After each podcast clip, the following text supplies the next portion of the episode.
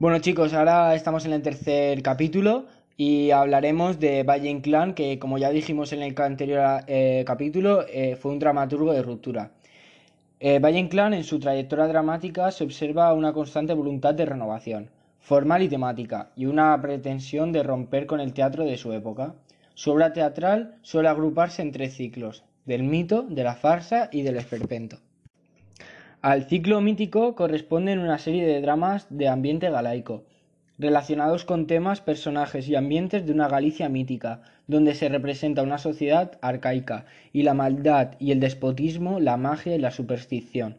Sus títulos más importantes son Comedias bárbaras, donde se encarnan los impulsos más elementales del ser humano, y Divinas palabras, violento drama en el que deformidades morales y sociales corresponden a un lenguaje desgarrado y con frecuencia brutal. Después encontramos el ciclo de la farsa. Se caracteriza fundamentalmente por el uso de personajes y argumentos del propio teatro. Mueve a sus personajes como muñecos grotescos y distorsiona su palabra para degradar y ridiculizar la corte de Isabel II. Por último, el último ciclo es el ciclo del esperpento. El esperpento es la aportación más destacada que realiza Valle al teatro. Más que un nuevo género dramático, se trata de una estética y una nueva visión de la realidad. Es la deformación grotesca de personajes, situaciones y ambientes de modo que se destruye la realidad. Nos presenta una realidad deformada, para que el espectador quede sorprendido y tome conciencia de la misma. A través de esta nueva estética hace una crítica a la sociedad y a la etapa histórica que está viviendo. Pertenecen a este ciclo la trilogía Martes del Carnaval y Luces de Bohemia, su obra más reconocida en la que aparece por primera vez el término esperpento. En ella relata el último viaje de Max Estrella, héroe trágico por un mundo indigno, injusto y vacío, don latino de Hispalis, quien propone el suicidio, la muerte.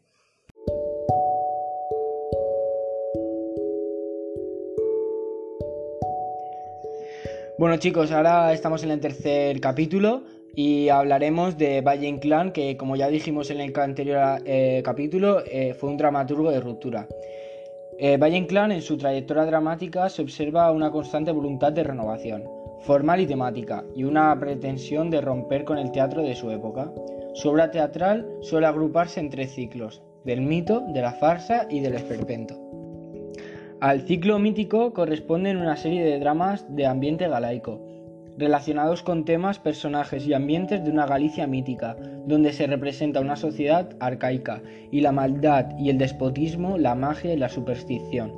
Sus títulos más importantes son Comedias bárbaras, donde se encarnan los impulsos más elementales del ser humano, y Divinas palabras, violento drama en el que deformidades morales y sociales corresponden a un lenguaje desgarrado y con frecuencia brutal.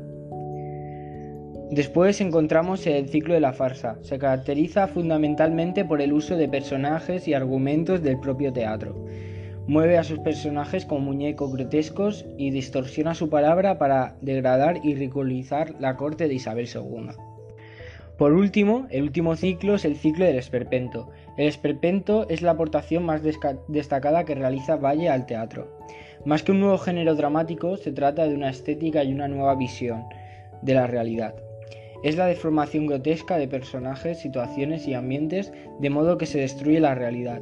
Nos presenta una realidad deformada, para que el espectador quede sorprendido y tome conciencia de la misma. A través de esta nueva estética hace una crítica a la sociedad y a la etapa histórica que está viviendo. Pertenecen a este ciclo la trilogía Martes del Carnaval y Luces de Bohemia, su obra más reconocida en la que aparece por primera vez el término esperpento. En ella relata el último viaje de Max Estrella, héroe trágico por un mundo indigno, injusto y vacío, don latino de Hispalis, quien propone el suicidio, la muerte.